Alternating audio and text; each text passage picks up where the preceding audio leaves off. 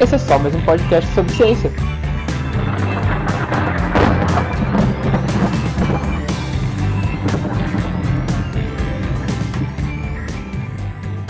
Alô você! Bem-vindo a, a só mais um podcast sobre ciência. Ah, eu sou o Ricardo. Meu nome é Gabriel. Então, Gabriel, hoje a gente vai falar de desgraça, desgraça, desgraça e asteroide, é isso? Isso. É, né? Vamos falar de desgraça, desgraça, desgraça e uma coisa que também pode desgraçar a vida de todo mundo. São os asteroides. Não, mas falando sério, hoje a gente vai falar de novo sobre Covid. Na verdade, a gente tem notícia boa, notícia ruim sobre Covid. A gente vai falar um pouco sobre o incêndio no museu da Universidade Federal de Minas Gerais. E depois a gente vai falar um pouquinho, a gente volta para astronomia, né? Aliás, a gente vai para astronomia. A gente vai falar sobre eclipse solar e asteroides. Certo, Gabriel? Certo. Por favor, Gabriel, faz o nosso jabá. Então, nós temos um canal no YouTube, certo? Você pode encontrar o nosso canal no YouTube, o nosso canal no Facebook, por só mais um podcast sobre ciência. Tá bem simples de encontrar. E agora que é o nosso segundo episódio, nós já sabemos onde que nós vamos hospedar o nosso podcast. Nós estamos hospedando no Anchor, que aliás a gente gostou bastante da política, que a ideia deles é hospedar de graça e distribuir para fazer com que o podcast seja o mais democrático possível. O Anchor, ele já sobe o nosso podcast também em mais plataformas, o Rádio Public, o Pocket Podcast e o bem conhecido Spotify. Então você pode acompanhar o nosso podcast no Spotify e também nessas outras plataformas que eu falei. Sobre o logo, a gente gostaria de agradecer Assim, a gente queria agradecer a Maria Amália Bondesan, que olhou o nosso logo, viu a porcaria que a gente tinha feito e falou: Não, peraí, gente, deixa eu ajudar esses dois meninos. Então, Maria Amália, muito obrigado, ficou muito bom o seu trabalho, muito bom mesmo. Eu certamente não faria melhor, assim, nem de perto. Eu, eu certamente não teria a ideia que ela teve. Já começa aí. Esperamos usar por bastante tempo o logo da Maria Amália. Então, obrigado, Maria Amália. Agradou bastante, então vai ser a nossa identidade visual. Maravilha.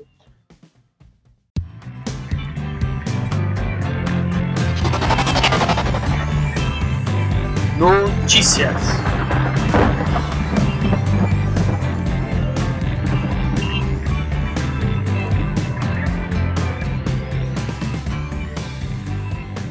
Maravilha. A gente tem duas notícias, como eu comentei, sobre Covid. Uma é boa e uma ruim, tá? Então vamos começar pela boa. A boa é que um grupo ah, da Universidade de Oxford testou a dexametasona, que é um corticoide bastante conhecido, no combate ao Covid-19. É uma pesquisa bastante grande, envolve muita gente, tem um grupo de controle muito alto, então é uma pesquisa bastante confiável, a princípio, não é? E a notícia boa é que a dexametasona, diferentemente da hidroxicloroquina, voltou com resultados positivos para gente. Então, uh, só rapidinho, a dexametasona é bastante conhecida, mas para quem não conhece, a dexametasona é um, é um medicamento bastante utilizado para reumatismo, asma, alergia, no pós-cirúrgico, então provavelmente se você já teve que arrancar um siso, você já tomou uma dexametasona uma vez na sua vida. E quando você combina ela com alguns tipos de antibiótico, ela serve também no combate à tuberculose. Algumas mulheres talvez conheçam a dexametasona porque tomaram no pré-parto, tá certo? A dexametasona é um corticoide também bastante utilizado nisso. Aqui no Brasil nem tanto, mas na Austrália e nos Estados Unidos ela é bastante usada. Como a gente disse sempre, né, antes de falar se é bom ou se é ruim, dexametasona é um remédio, certo? É um medicamento e medicamento só com prescrição médica. A dexametasona é um medicamento muito forte, ele é tarja vermelha, prescrição médica direto, né? Exato, a dexametasona é daquelas que você tem que chegar na, na farmácia com uma receita, senão o cara não te entrega. Esse bobear, acho que ele pede até para você assinar alguma coisa, ele dizendo que você está retirando. É, se você não acredita na gente, alguns efeitos colaterais da dexametasona envolvem catarata, fraqueza muscular, perda óssea e candidíase. Companheiro, se você não sabe o que é candidíase, não procura no. Não, não vai atrás. É feio, confia.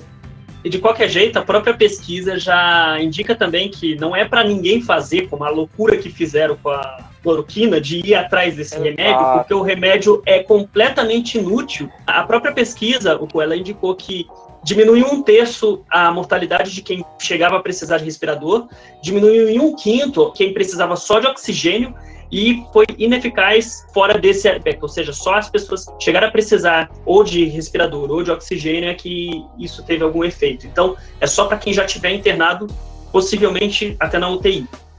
É, a dexametasona não é um remédio para você tomar se você tem sintomas leves de Covid ou se você acha que está com Covid. Não é para isso, tá? Primeiro que você não vai conseguir uma receita médica para isso, né? começa aí. Mas se por acaso você tem na sua casa, por algum outro motivo, você está com algum sintoma tá, mais brando de Covid, não é para tomar, tá certo? Esse medicamento ele só foi testado com eficácia em pacientes já numa fase, no estágio mais avançado da doença, como o Gabriel comentou. Pacientes já, com respira já em respiradores, já tendo que usar balão de oxigênio. Nesse caso da dexametasona, como o resultado a princípio foi positivo, a OMS é, pediu para que aumentasse a produção mundial desse medicamento. Para que, por acaso, realmente os resultados forem positivos, que haja aí uma distribuição equilibrada, né, uma distribuição igual desse medicamento para toda a população mundial.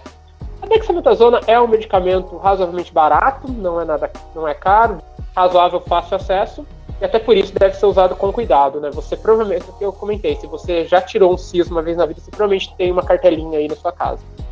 Então, por favor, não tome sem a prescrição médica, isso pode ser muito perigoso para você. Essa é notícia boa.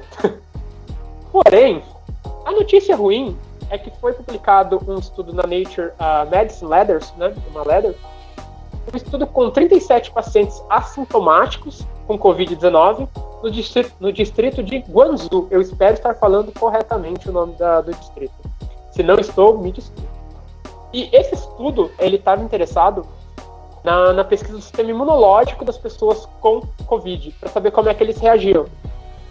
Uh, muitos países apostaram, alguns países, aliás, desculpa, apostaram na ideia de contaminação, de que todas as pessoas deveriam pegar o Covid para que essas próprias pessoas se recuperassem, desenvolvessem os anticorpos e depois desse momento nunca mais pegassem, a, pegassem essa doença.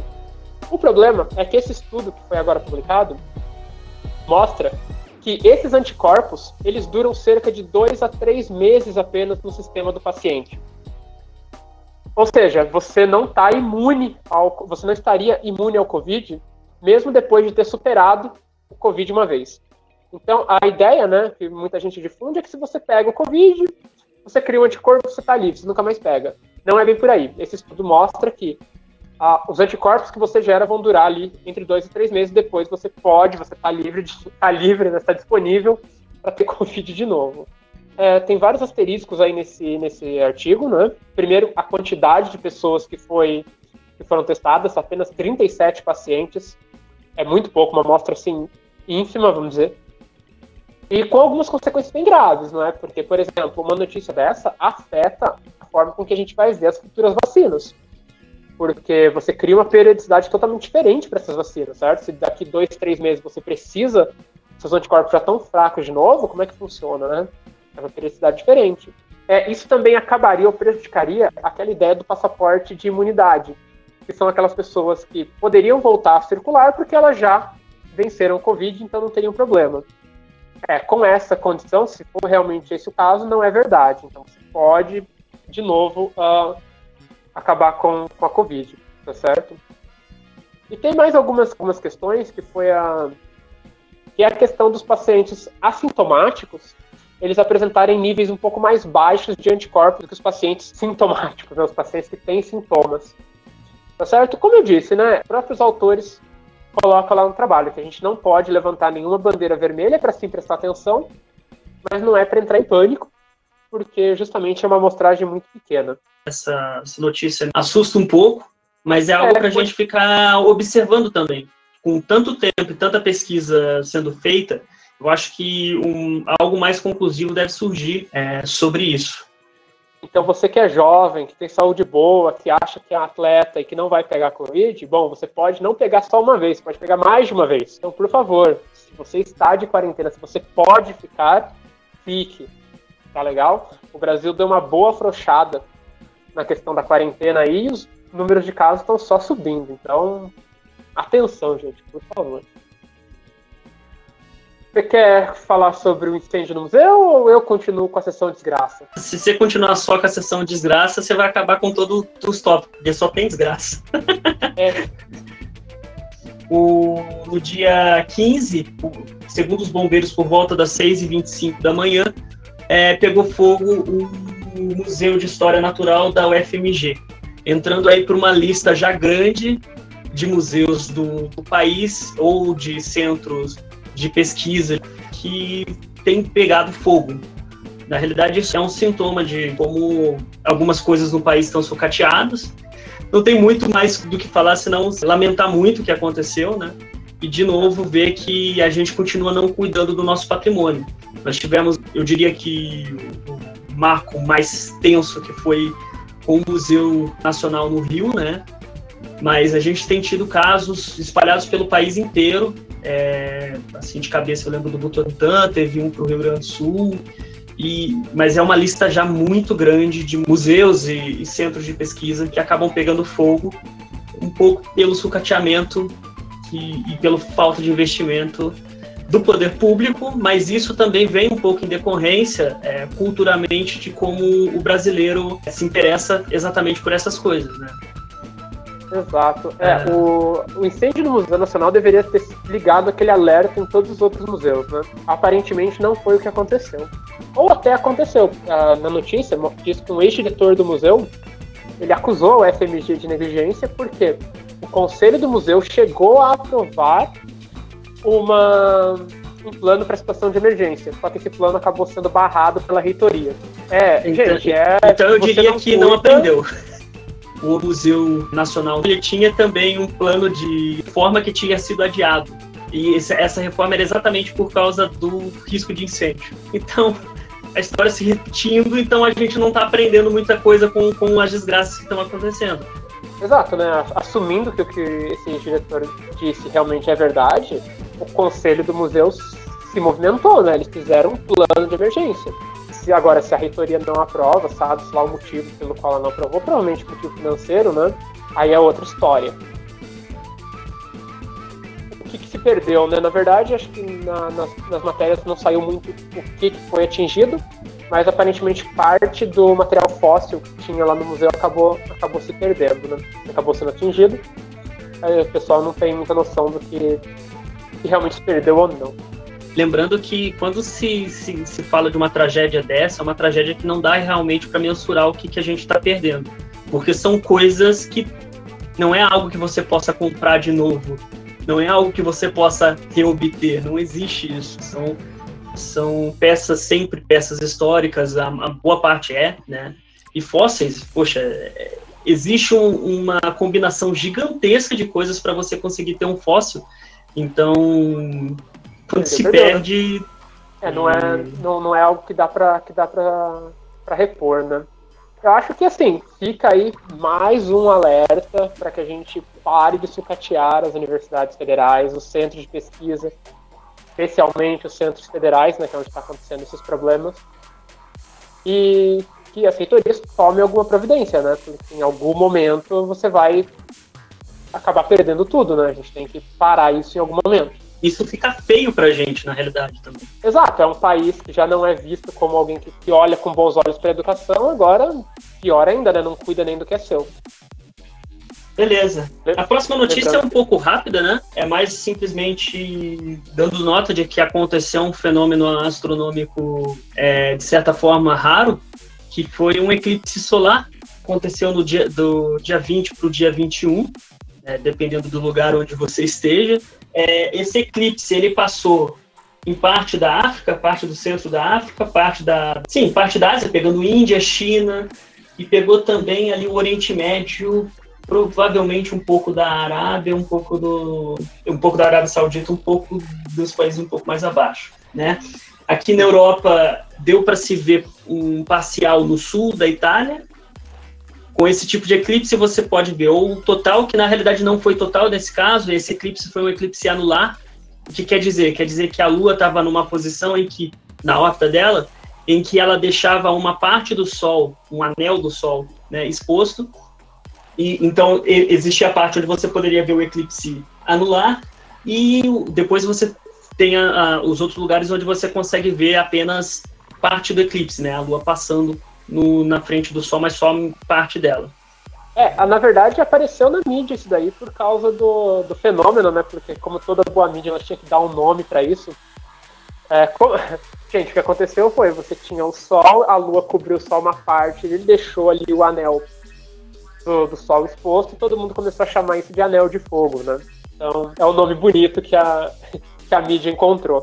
Não, diga-se de passagem, não é o melhor do, do, Assim, pelo menos na minha opinião, não é o melhor dos eclipses, porque dependendo da posição, no, no momento em que a gente está, é, existe a possibilidade de um eclipse total em que a Lua deixa exposta apenas a coroa solar, que aí não é o anel do Sol, é a coroa solar. Então, é outro fenômeno que é muito, muito mais bonito, que é, que é basicamente você esconde a parte mais luminosa do Sol e você vê uma coisa que não dá para ver exatamente por causa da iluminação, que é essa, que é a coroa solar, né? Sim. Para quem não não estava em parte da Europa, parte da África e parte da Ásia, você pode ir no Virtual Telescope Project, é um canal online que transmitiu esse evento, e eu acredito que eles tenham lá o vídeo salvo, então você pode ver um pouquinho. Se não, você pode conferir as fotos que a gente vai deixar na descrição do vídeo. Você está vendo o podcast, acesse lá no YouTube que você procura. E só para dessa vez a gente dar a notícia antes que ela aconteça, o próximo eclipse ele vai acontecer no dia 14 de dezembro desse ano ainda, e esse sim vai poder ser visto em parte da África e partes da América do Sul. Então, possivelmente, em algum local do Brasil, você vai, porque o Brasil é quase toda a América do Sul, né? Pega toda a extensão continental. Maravilha, isso é notícia boa, né? Notícia boa, as imagens são bastante bonitas. A gente teve o nosso enviado especial em Haifa, lá em Israel, mas ele é o nosso enviado especial, nosso emissário internacional. Ele mandou umas fotos bem bacanas, a gente vai ver se a gente deixa o link aí pra vocês. Beleza? Isso. Agora sim a gente entra. Ainda uma notícia, é um convite, na verdade. É o Asteroid Day que vai acontecer no próximo dia 30 de junho. Tem atividade de todo tipo, né? Vai ter palestra, vai ter mesa redonda, vai ter várias coisas durante o dia todo. Acho que a gente não tem ainda o horário certo que vai começar. Acho que vai começar às 4 da tarde, horário do Brasil. Uhum. Mas e isso falando da Unesp, tá, gente? Não, não sei dos outros lugares. Mas aí vocês participem, é bem legal. Acredito que seja o evento seja todo gratuito, certo, Gabriel? Então é só participar. É, tá gratuito. E vai e vai ser todo online, então você não precisa nem sair da sua casa. Na realidade, o dia é hoje, pois o podcast está sendo lançado no dia 30 de junho também para ser parte do evento do Asteroid Day, né? Nós vamos começar fazendo propaganda principalmente do evento da Faculdade de Engenharia de Guaratinguetá, lugar de onde nós viemos, que é organizado desde 2017 pelo Grupo de Dinâmica Orbital e Planetologia. É, devido ao Covid, Todas as atividades vão ser virtuais, então não vai nem precisar sair de casa. Né? E vai começar a partir das 14 horas com asteroides. Aí na programação 5 horas vai ter uma palestra sobre estrelas cadentes. Às 6 horas, mineração espacial. Às 7 horas da noite vai ter uma mesa redonda. E às 8 da noite, missões espaciais às 9 horas vão ter observações com telescópio. Então vai ser tudo transmitido pelo canal do GDOP da Unesp. É só procurar no YouTube. Vai procurar é GDOP, G-D-O-P Unesp. Também dá para encontrar a página no Facebook do Grupo de Dinâmica Orbital e Planetologia da Unesp. E também tem no Instagram, GDOP Brasil. E ainda pode se encontrar todas, todos os links no site www.dinamicaorbital.org. Então a gente está fazendo propaganda principalmente desse grupo, mas essas atividades vão ser todas virtuais devido ao Covid, e o que indica também que na maior parte do mundo, como o Asteroid Day é um evento mundial, esses eventos também vão ser virtuais devido ao Covid. Então não só na FEG, mas como isso é distribuído pelo mundo inteiro, você pode procurar outros lugares também para ver quais são as atividades. Essas que nós estamos falando aqui são só as atividades do grupo de dinâmica orbital planetologia de Guaratinguetá, certo? Assunto.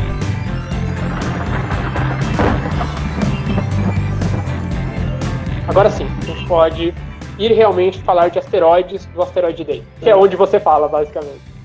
Então vamos pro começando o que, que é o asteroide Day, quando que foi que deu início, né? É, estava sendo lançado mais um desses filmes hollywoodianos sobre desastres, desastre com asteroide. É um tema normalmente recorrente. O Greg Richter tinha é, contratado o Brian May. Para quem não conhece, o Brian May é o guitarrista. Ele é o guitarrista do Queen. Também astrofísico. E também ele é astrofísico. nas horas vagas ele é astrofísico. Ele foi convidado, ele foi, na realidade, foi contratado para fazer algumas mídias, porque normalmente quando você faz um filme você precisa do, do, do soundtrack. Do...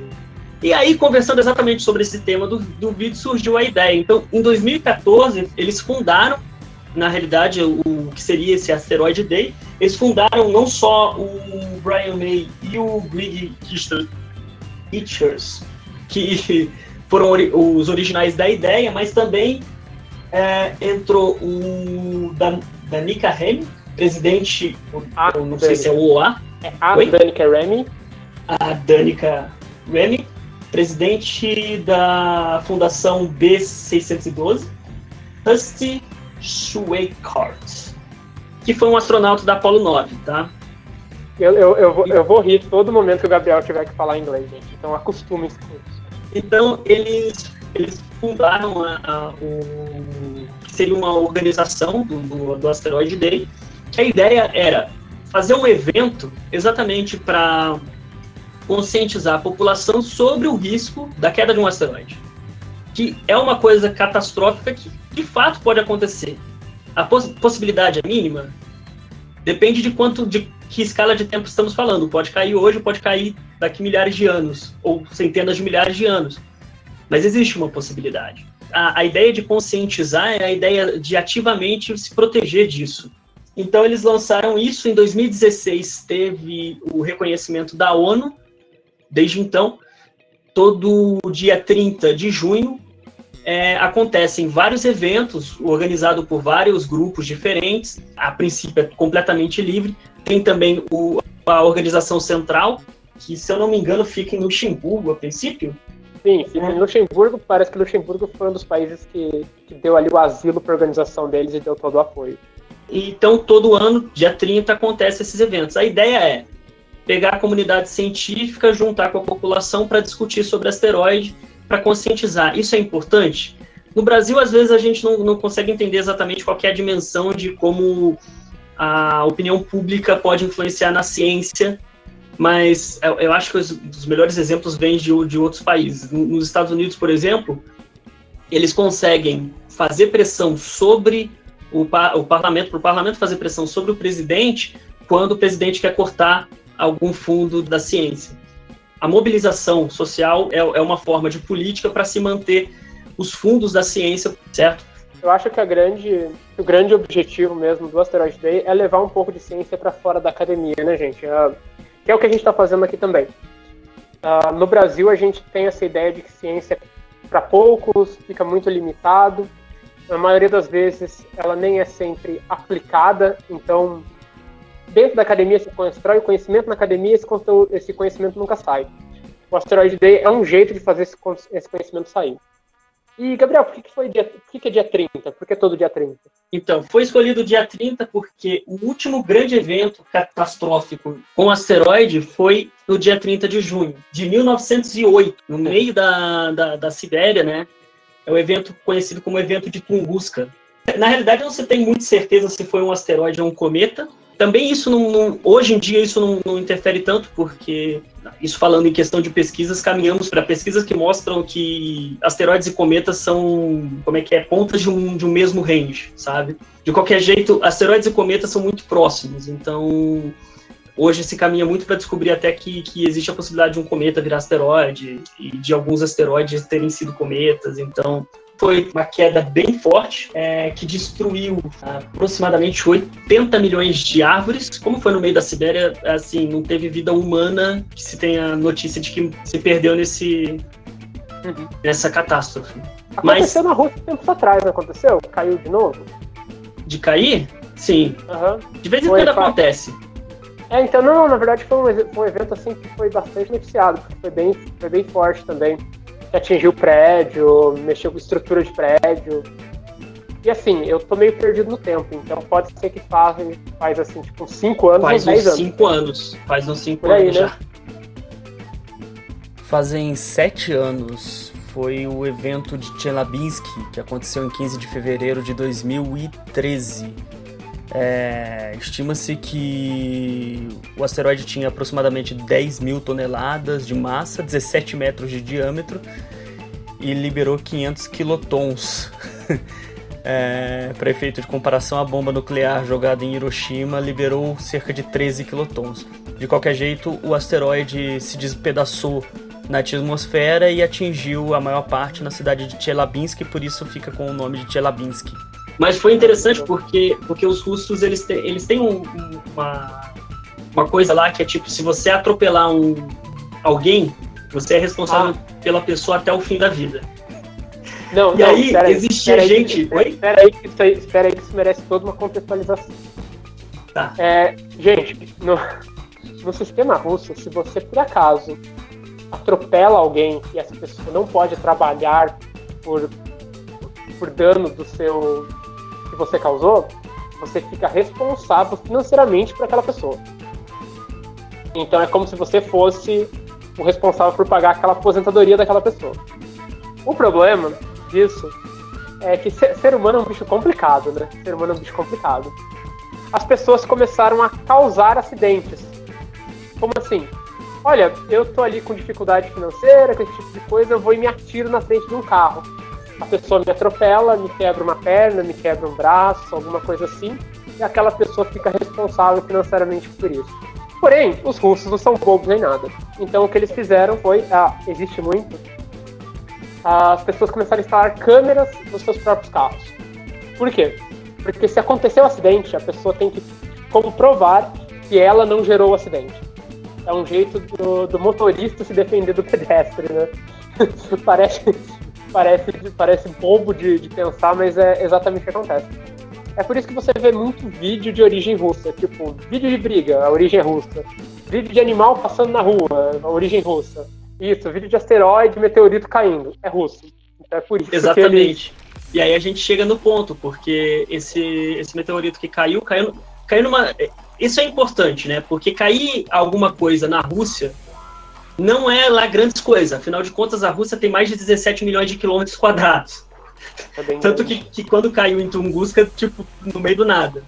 Mas nesse caso, caiu numa região bem populosa e é, tem muitos dados exatamente por causa desses carros. Os carros estavam filmando e, e pegava o meteorito caindo.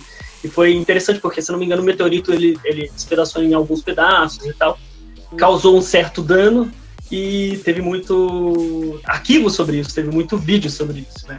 O vídeo, as imagens são muito bonitas, sabe? Se você não tá Sim. no prédio. E veja, meteoritos e meteoros existem, porque com o aumento da câmera, eles começaram a aparecer em maior quantidade. Só para puxar um gancho, tem uma, tem uma organização brasileira de astrônomos amadores que registra esse tipo de evento, né? Sim, Ah. é, tem, na realidade tem duas. A que eu lembro de cabeça é a Abramon Isso, e eu não da lembro a outra. E, se É, não me então. engano, no caso da Abramon, qualquer um pode ser o astrônomo. É, então, a Abramon, ela diz que é um lugar para colocar, então você disponibiliza ali a sua casa, você fica responsável pela câmera, mas é um jeito bem bacana de você monitorar isso. Se não me engano, eles têm alguns artigos sobre. É um, é um projeto assim que de tempos em tempos aparece fazendo propaganda porque eles são bem ativos.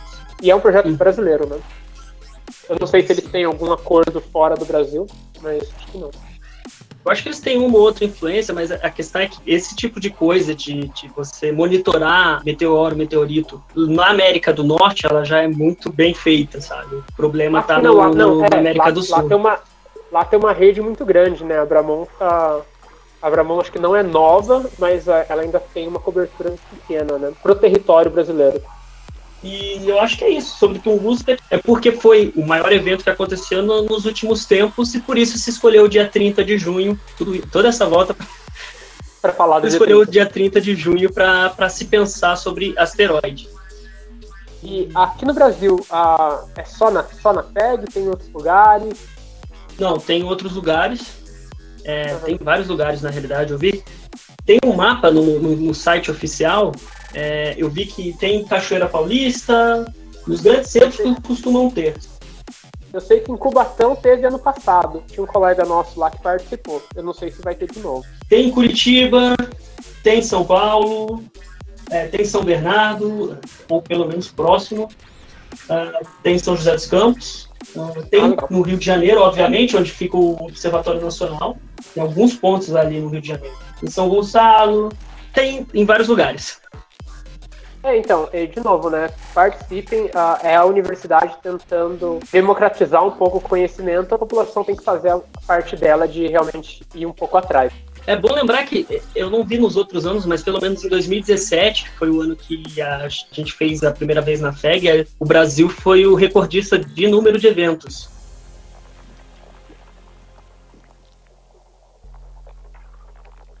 É, você participou da, de alguma edição que aconteceu na Unesp, não participou?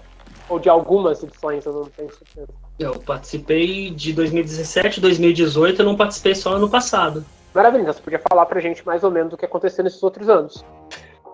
Tá fora do roteiro, hein? Pô! Mas de boa.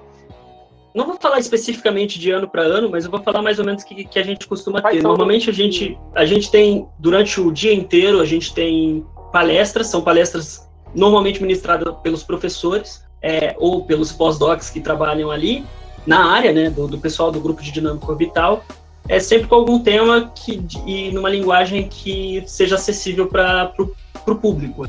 Na FEG nós também temos um telescópio, o IAD, é, desde 2017 tem a, a parte da visita ao telescópio, um telescópio que fica na cúpula no, no, outro ano a gente adquiriu mais um telescópio, que é o telescópio móvel para fazer missão móvel. Também esse telescópio é mobilizado para o evento. Então, é basicamente fazer a visita ao telescópio, se o, se o clima estiver bom, observar os pontos mais atrativos que se tem no céu, né? A, no céu noturno. Obviamente, essa parte da atividade é à noite, ok?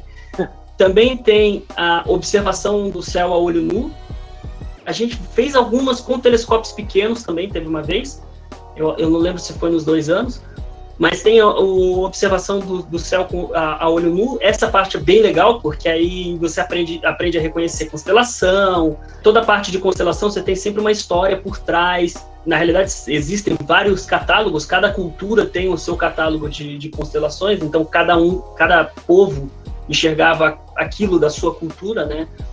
O que a gente mais está familiarizado é, é, com o catálogo grego, que depois foi pouco transformado na época das, das grandes navegações. Então você conta, o catálogo que a gente tem é, conta desde Minotauro até Bússola, né? Então, esquadro. Né? Então, tipo, é, é, é, toda a mitologia grega, e aí lá para o sul, principalmente, o, as constelações onde que os gregos não viam por causa da, da latitude deles, foram completadas ali durante a época das navegações. Mas várias tribos, os chineses têm seu, seu, seu, seu, seu catálogo, as tribos é, indígenas têm seus catálogos, eu não lembro agora, mas tem os animais da, da fauna brasileira estão ah, nas constelações, e, então, tipo, é bem legal. É, não, já pensou que legal você ser do signo de Jaguatirica? Pô, qual o seu signo? Mico Leão Dourado. Ou qual o seu signo? Boto? Eu sou de Boto. Seria assim, bem melhor, né, mano? A gente faz uma graça aqui, mas é, não tem nada a ver uma coisa com a outra, acho. Por favor. É só, é só pela diversão, tá, pessoal? É, não, só, não, não, só não falem sobre essas gente... coisas perto da gente, não é muito, não é muito interessante. É, não, não queremos brigas aqui. É, Qualquer dia a gente é, traz assim, esse tema para brigar. Acho muito justo. É muito fácil falar que não existe. Quero ver você trazer um astrólogo aqui e falar na cara dele que não existe. Por que não, né? Esses eventos aconteciam porque era antigamente um evento presencial, né? As pessoas iam lá, levavam seus telescópios, tinha ali um divertimento para as crianças, toda. O pessoal levava é, super então... trunfo, né, de asteroide para jogar também.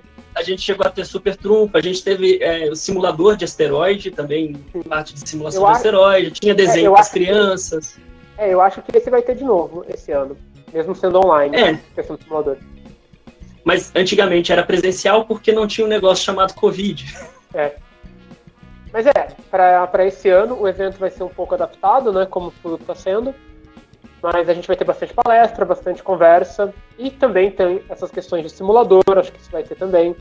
Uma recreação ali para criança. Então vai ser bem, uh, bem legal o evento. A gente está divulgando da Unesp, porque a gente é da Unesp, né? ou pelo menos passou por lá. Mas todos os, todos os eventos aí de todos os lugares devem ser apoiados pela comunidade próxima. A gente está falando de asteroide Day, asteroide, cometa, meteoro. E, e, a gente prometeu uma linguagem acessível, a gente está usando cientifiquez aqui sem dó. Eu acho que a gente então, tem que então. começar a explicar um pouco essas coisas. Na realidade é o contrário, porque, tipo assim, enquanto você fala asteroide, as pessoas até têm uma ideia do que é. Quando você vai para a parte científica, aí já é um pouco mais complicado. Essa palavra asteroide não é lá uma coisa tão simples de definir. Uhum. É, porque o que, que acontece? Basicamente, não tem uma definição tão clara. Inicialmente, você começa, tipo, você sabe que os corpos do cinturão principal de asteroides são asteroides, é. ok? Mas no meio do cinturão de asteroide, principal de asteroides tem séries. E séries é um planeta não. Tem como você chamar também série de, plane... de, de asteroide. Existem muitos trabalhos que ainda chamam séries de asteroide. Tá, mas o, tá, né? mas o que define um corpo como asteroide? Acho que esse que é o, esse que é o ponto. Então, eu trouxe essa pergunta exatamente porque não é uma pergunta lá muito bem respondida.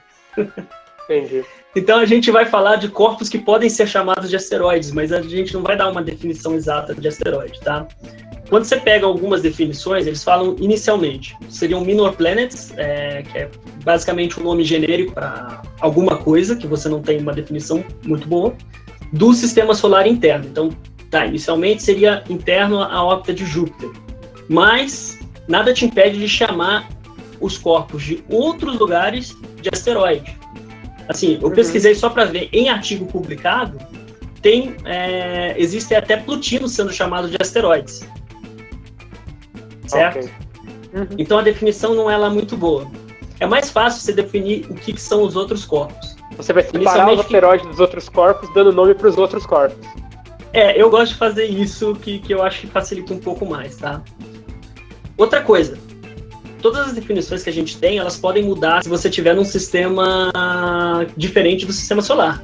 Certo? Ah, não, não, não. Vamos imaginar o sistema solar para facilitar as coisas, né, o campeão? Sim. No sistema solar, a gente começa com uma estrela, que é um corpo que tem a maior parte da massa do, do sistema solar, que é o Sol, né, a, maior, é a estrela, e é um corpo que está em fusão nuclear. É uma estrela. Você tem planetas. E o que, que é um planeta? Planeta tem uma definição. É pela resolução que a IAU soltou em 2006, é a resolução B5. Essa resolução tem apenas duas páginas, ela define o que é um planeta. Planeta é um corpo que orbita o Sol, ele tem equilíbrio hidrostático, que é equilíbrio hidrostático significa que ele é redondo, arredondado, né? É, sim, pode ser até um elipsoide. Mas, viu, para ser planeta, tem que ter essa forma arredondada, ou elipsoidal. Mas se, normalmente é, é bem arredondado. A gente tenta fazer uma, é, uma linguagem um pouco mais simples. Se eu falo que é redondo, é tipo uma esfera, principalmente, por exemplo, quando a gente fala da Terra, olha pessoal, é uma esfera. Porque o que, que acontece? A gente sabe que a Terra é achatada, mas o achatamento da Terra é algo que você não perceberia em qualquer esfera que você veja. É provavelmente uma das coisas mais esféricas que você possa ter noção. Júpiter tem um, um achatamento bem maior, Saturno também e tal. Então eles mudam um pouco esse formato. Mas em geral é mais arredondado. Essa, essa parte é, é importante em Haumea. Haumea, sim, ele não tem um formato arredondado, é muito mais elipsoidal. Para planetas anões, você tem mais essa, essa situação, tá? Então aí ficaria importante ser um formato arredondado ou um formato elipsoidal, que aí é o equilíbrio hidrostático. E tem sua vizinhança limpa. Ele é, na realidade, a, a, forma mais simples de entender ela, ele é dominante em sua vizinhança. Então, todos os outros corpos estão próximos. Isso. Todos os outros corpos que chegam a passar perto ou cruzar sua órbita, na realidade, são, digamos assim, inferiores em escala de, de massa e tal. Então, é, essa seria a definição. Planeta não. Planeta não. Não, então, ele... espera aí. Então, só, só um ponto. E é justamente nesse último critério de ser dominante na sua órbita é que desclassifica Plutão como planeta. planeta o Plutão deixou de ser planeta porque ele não é dominante em sua órbita. Por ele não ser uh, dominante, ele não corresponde ao último, ao último requisito, então ele foi rebaixado de categoria. Ele virou um planeta anão. Que acho que é o que você vai falar agora. É, mas basicamente o que eu ia falar é isso que você falou. o planeta anão, ele corresponde a todas essas, essas determinações para ser planeta, exceto a parte da vizinhança, ok? E planetas anões nós temos alguns aí. Temos Haumea, que pode ser que não seja planeta anão ainda, mas isso é, é outra história. É, tem Ceres, tem Plutão, tem, tem uma série de, de planetas anões no nosso sistema solar. Uhum. Beleza. Cometa. Cometa é fácil. É fácil. Nada é fácil nessa vida. Cometa, ele é interessante porque a, a, a, definição original era basicamente os pontos que, você, que os astrônomos viam borrados, certo? Além de quando ele chega muito próximo, você pode ver a cauda, um cometa é identificado quando você tem essa, essa imagem meio difusa do cometa exatamente por causa da cauda, né? O cometa, em atividade, é um cometa mas nada. É, é, é, essa definição também é meio complicada, porque aí se um corpo tem o, tem o material, a, a estrutura de um cometa, mas não está em uma órbita. Como é que é? Ele não está em direção ao Sol, ele deixa de ser um cometa, isso é, é, um, é um pouco enrolado também. Essas, essas definições são um pouco enroladas, né? Mas cometa é meio, meio que sabido mais por essa situação, por causa da cauda, por causa da atividade cometária. Ok? Ok. Beleza, então você tem a estrela, você tem os planetas, você tem os planetas anões, você tem os cometas. O resto, você pode chamar de minor planet e você pode até chamar de asteroide. Tem esse problema de, de uma definição, de jogar um pouco mais para o sistema interior. É, no, na própria resolução B, é, B5 que eu, que eu mencionei, é, ele fala de planeta, ele define planeta, define planeta não. E no terceiro ele fala os outros corpos e depois fala cometa, os, é, a maior parte dos asteroides do sistema solar. É, e, e, aí ainda menciona, se eu não me engano, bom, agora eu não vou falar aqui exatamente o que ele menciona, vocês dão uma olhada lá. Mas aí a gente vai falar exatamente uma dessas coisas que eles mencionam. Por quê? Porque essas pedras, agora vamos, vamos começar a falar de pedras para não ter esse problema do asteroide. Essas pedras que não atingem equilíbrio hidrostático e também não estão orbitando um corpo, porque ainda tem isso. Você tem ainda a categoria de satélite, certo? É, então, eu tava esperando você entrar no satélite. Pô, quase que eu esqueço a sua área. Satélites naturais, né? Grandes satélites então, naturais. Satélites naturais. O corpo ele pode também ser um satélite natural. O que, que define um satélite natural? Ele está orbitando um outro corpo. É importante dizer, não um planeta, um outro corpo. É. Por quê? Porque você tem asteroides com satélites. Então, é, satélite não necessariamente. É, é, satélite tanto faz se ele tem ou não um equilíbrio hidrostático, por exemplo, a Lua, a nossa Lua, os quatro galileanos, né, tem, tem uma série de, de, satélites que estão em equilíbrio hidrostático, mas tem uma série de satélites que não estão. Os dois satélites de Marte, por exemplo, Phobos e é, Deimos. Isso, em geral, em geral, né, Phobos e Deimos é um pouco complicado porque a gente não sabe de fato a origem deles mas em geral, os satélites que não estão em equilíbrio hidrostático, eles foram capturados em algum momento pelo planeta, capturados gravitacionalmente, certo? Eles passaram ali muito próximo do planeta, cruzaram a esfera de influência do planeta, o planeta capturou. Eles são chamados satélites irregulares. Em geral, esses corpos são os que podem apresentar uma forma mais alongada, né? não, que não corresponde ao equilíbrio hidrostático. É, mas isso depende, um pouco, depende muito é, de, de, de, outras coisas, porque você também pode ter, sei lá, resultado de colisão. É, então, então calma. Por aí afora. É, o que eu, é o que eu ia falar. O problema de Phobos e Deimos é esse. Uh, tem gente que defende que Phobos e Deimos foi capturado, tem gente que defende que Phobos e Deimos se formou através de uma colisão com Marte.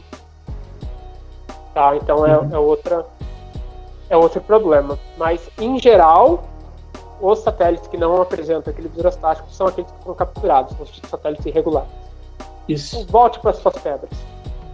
Mas vamos voltar para as pedras. Então vamos falar das pedras, ao invés de falar dos asteroides, para a gente ter uma noção de onde que a gente vai encontrar esse tipo de coisa, o que, que são esse tipo de coisas e por aí afora, tá?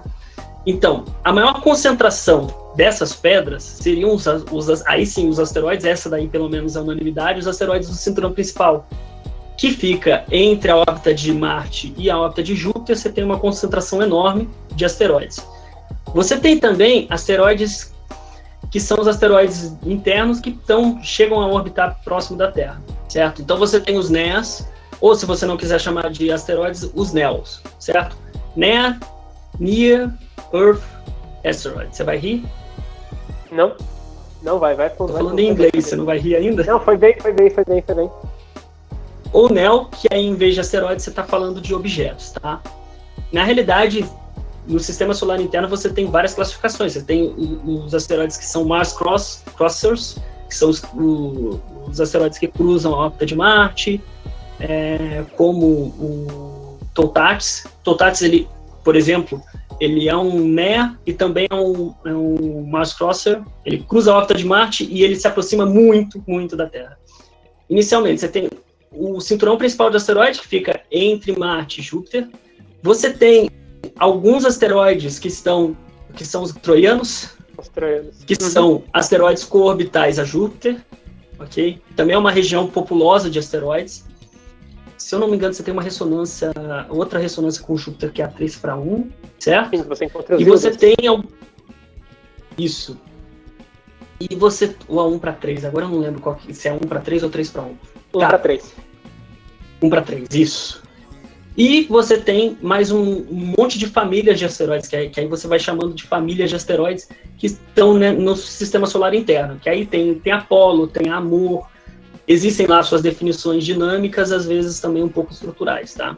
Asteroides podem ser feitos de várias coisas, de carbonáceo, de silício, de metal. Então, é, você tem os asteroides de tipo S, tipo M, e depois disso você vai ter pedras. É... Que aí fica complicado, você pode chamar de asteroide ou não. Tem toda essa parte de definição. Também fora do, do sistema solar interno, ou seja, você tem os, os centauros, que eles ficam cruzando ali as órbitas dos, dos gigantes gasosos. É, você tem também o pessoal do cinturão de Kuiper, que é um cinturão, é, é um outro cinturão está além da órbita de Netuno. de Netuno. Você tem alguns objetos também que são classificados por estarem é, dinamicamente próximos de Plutão, né? Tem os plutinos. Então você tem esse tipo de corpo, esse tipo de pedra por todo o sistema, né? E você tem toda uma dinâmica de como que, que isso funciona. São os planetas que mandam na dinâmica do sistema solar, fortemente na dinâmica do sistema solar, e eles que vão influenciar quando você vai passar uma dessas pedras de um lado para o outro. Não vou entrar muito aqui profundo, porque a ideia principal, principal aqui é só, só falar um pouco mais sobre essas pedras espalhadas, ok? Uhum. E essas pedras, de que tamanho são? Alguma ideia? Quilômetros, centenas de quilômetros. Você pode ter desde centenas de metros até centenas de quilômetros. Às vezes até algumas dezenas de metros, tá? Asteroides uhum. menores. Você tem muitos dessas de centenas de metros que são meio grandes, né? Tipo o, o Itokawa, que é, se eu não me engano, da ordem de meio quilômetro. Muitos desses asteroides estão em outro grupo que eu não mencionei ainda, que é o PHA, Potential Hazard Asteroid. O que, que, são esses, o que, que é esse grupo? O que, que são PHA? São PHA, Potential Hazard Asteroids. São asteroides potencialmente perigosos. Então são os asteroides que a gente fica monitorando porque, além de ter um risco de colisão com a Terra, eles são, é, eles são perigosos, né? Porque são grandes e, e tem um risco de colisão com a Terra. Você tem o Itokawa, que foi visitado pela sonda japonesa ja, ja, é, já é o nome da agência, Hayabusa, né? Você tem Bennu, é um, é um desses também, você tem Totats, é um desses, então você tem uma série de asteroides que têm umas dimensões meio grandes que estão nesse grupo, que são asteroides. Obviamente, eles são NEAs, são asteroides próximos da Terra, e eles têm um risco de colisão com a Terra porque eles se aproximam bastante. Então, qualquer desestabilizada ali pode ser perigoso para a gente. Mas aí você manda a missão para lá para quê? Porque você sabe que eles são perigosos, você consegue estudar a órbita deles daqui. Tem, tem algum motivo para você mandar um satélite lá para visitar esses corpos? Sim, para estudar eles em situ e trazer material para cá, né? Então, hum. primeiro sobre a forma do asteroide, mesmo aqui da Terra dá para fazer, mas para ah. isso a gente precisa de radiotelescópios. Existem alguns radiotelescópios espalhados pela Terra, o maior em operação ainda, a não, a não ser que o chinês começou, não, não lembro agora. Mas tem um radiotelescópio já bem famoso, exatamente por construir esse, é, o formato do asteroide, que fica no Arecibo, em Porto Rico. Ele é enorme, ele usa o relevo do que ele está para conseguir fazer uma para, parabólica né, e, e, funcionar como um radiotelescópio. Você tem outros radiotelescópios espalhados, né? É, esse, do Arecibo, esse do Arecibo mesmo, ele, ele usa, ele é auxiliado por outro radiotelescópio, porque o do Arecibo, como ele depende do relevo, ele não se mexe. Então você tem outra, você tem trabalho em conjunto de radiotelescópios no fim das contas, né? E na China estão fazendo o maior, ou já fizeram, ou talvez já esteja em atividade. Então o radiotelescópio basicamente você pode captar uma onda eletromagnética, mas também você pode enviar uma onda eletromagnética para voltar. Ou seja, é como se você mandasse. Vamos pensar de uma forma simples, né? É, é como se você mandasse um laser, certo? O laser batesse, voltasse e você conseguisse medir as coisas a partir desse laser refletido, ok? Uhum. Então, o radiotelescópio funciona mais ou menos assim. Com isso, a gente conseguiu fazer o formato, é, obter o formato de vários asteroides. Essas missões elas são importantes não só para obter o formato desses asteroides, que são corpos completamente irregulares, mas muitas outras coisas. Se a gente pega, por exemplo, a, a primeira missão grande mesmo, com muita ambição, que foi a Hayabusa 1, ela não só foi lá para fazer o escaneamento via laser, dessa vez sim usando laser, mas também é, enviar uma, uma pequena sonda da sonda, né? Tipo um, um pequeno. Filhote da sonda. Um filhote da sonda? Tem um nome técnico para isso, mas eu realmente esqueci. É, eu, eu, eu, eu não lembro. não em português, pelo menos. E aí você coloca esse equipamento, esse equipamento ele é mandado exatamente para estudar o asteroide nele, né, para ficar nele, né? Que nem o, o, a Rosetta fez no no cometa Churyumov-Gerasimenko. Nesses dois casos tivemos problemas. No caso do, da Hayabusa, ela errou o alvo, então o filhote da, da sonda passou reto e não atingiu. No caso do cometa, é, ele não se, não se fixou no lugar certo e acabou caindo num lugar de sombra e teve problema depois para captação de energia e tal, né? Que é o, esse foi o Philae, era o nome do, do equipamento. Mas é muito interessante você ter esse tipo de equipamento que você pode fazer medidas em situ. E a Hayabusa, ou os Iris Rex, eles coletam material e mandam para análise na Terra.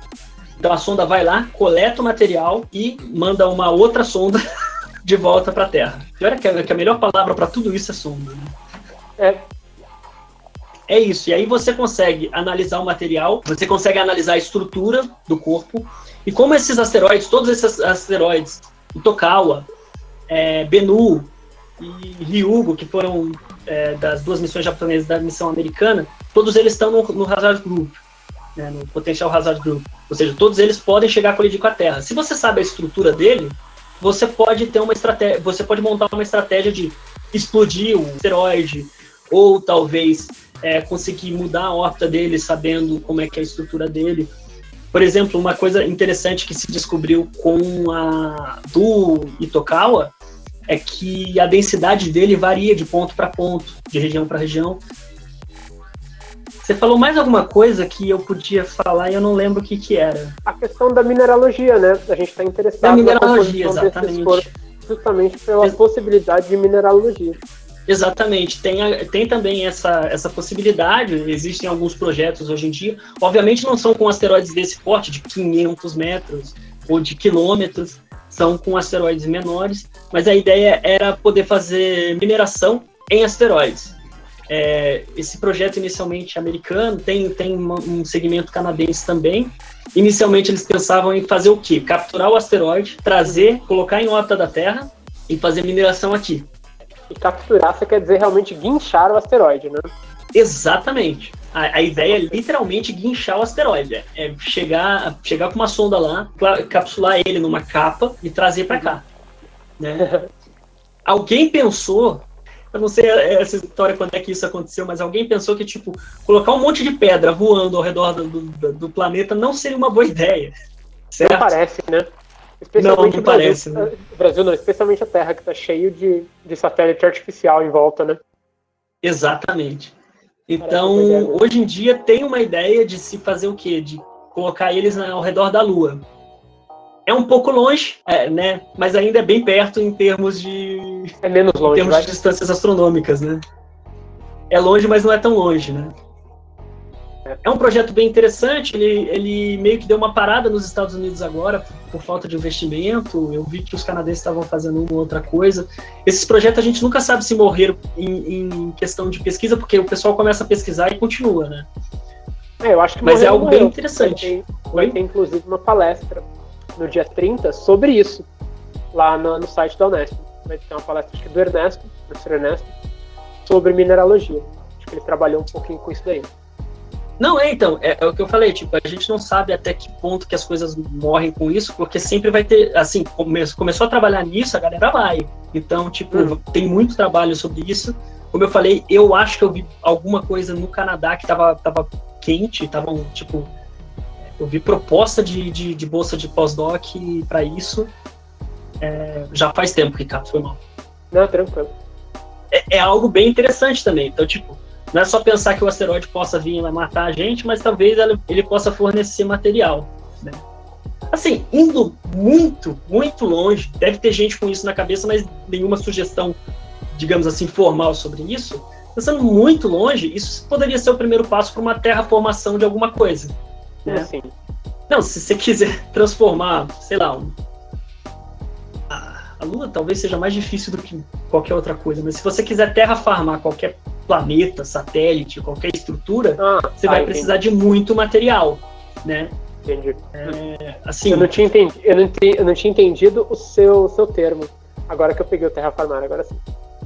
É, então, tipo, a ideia é, isso poderia ser o primeiro passo para isso. Mas, tipo, uhum. de um futuro muito distante, muito é, distante. Na, nenhuma proposta quanto a isso, pelo menos eu não sei de proposta nenhuma nesse sentido, né? Não, não a mineralogia é mais para a gente realmente explorar o que, o que esses asteroides têm. É, e por fim, eu acho que uma outra dimensão que a gente ainda não explorou aqui é a dimensão do fato de que os assim, estudar asteroide é importante porque eles são como se fossem tijolinhos de sobra da construção do sistema solar. Então, alguns corpos desses, eles têm muitos dados exatamente sobre a formação do, do sistema solar. É, então isso tem uma relevância científica absurda. É, por isso que se estuda a configuração desses corpos, né? onde é que eles estão se aglomerando, onde é que não estão. O próprio Rafael, né, a gente estava comentando aí, ele estuda um pouco disso, qual tipo de modelo para formação do sistema solar atenderia esses critérios, né, os critérios de estabelecer onde é que estão os asteroides hoje. Então são, são pequenas pistas, né? São pequenas pistas que você tem que ir coletando.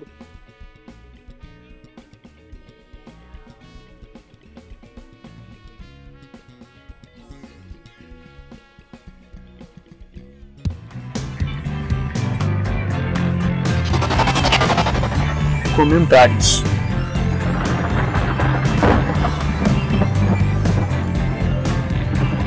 É, bom, eu acho que na verdade o grande objetivo do trabalho do, do podcast hoje é divulgar o Asteroid Day, né? Você que está ouvindo aí, que participe do Asteroid Day da sua cidade, se tiver, ou da sua região, ou qualquer um que você queira, porque vai ser tudo online. Uh, a gente trouxe o Gabriel para falar de asteroides, justamente para tentar destacar um pouquinho a importância desses corpos, né, de por que estudar eles, né? Porque também é aquela, né, tá acontecendo um evento sobre asteroides, se eu não sei para que serve um asteroide, eu não vou ver um evento sobre asteroide. Então a ideia era mais essa mesmo, saber que a gente, a gente consegue explorar os asteroides, tanto de uma maneira de canã, estudar o que, o que significa ter uma família de asteroides numa configuração ou em outra, quanto também do ponto de vista econômico e comercial, né? A gente pode explorar, e por explorar, estou dizendo minerar asteroides, né? Então são os projetos aí que estão em andamento.